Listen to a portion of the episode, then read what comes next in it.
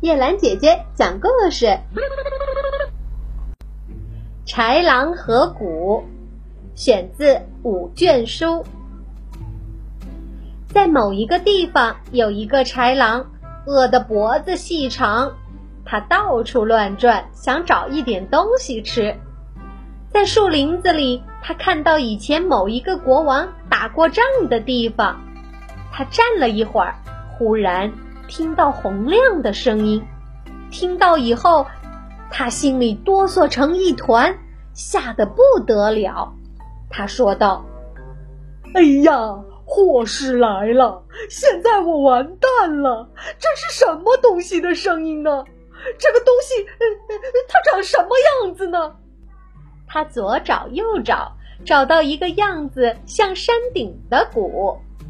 看到这鼓以后，他想到：这个声音是怎么一回事儿啊？是自己发出来的呢，还是别人弄出来的呢？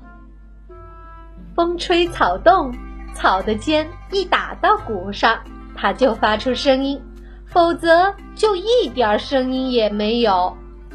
发现了它原来是个死东西以后，他走近它，由于好奇。把它从两边敲了敲，他高兴地想到：“哎呀，我好歹找到了吃的东西了！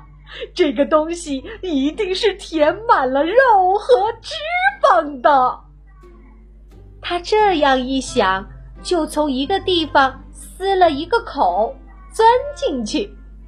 原来这个东西是用硬皮子蒙起来的，他几乎。碰掉了一个牙，在失望之余，他看到这只是一些木头和皮子。他念了一首诗：听到可怕的声音，以为是一堆油，进去一看才知道，只有皮子和木头。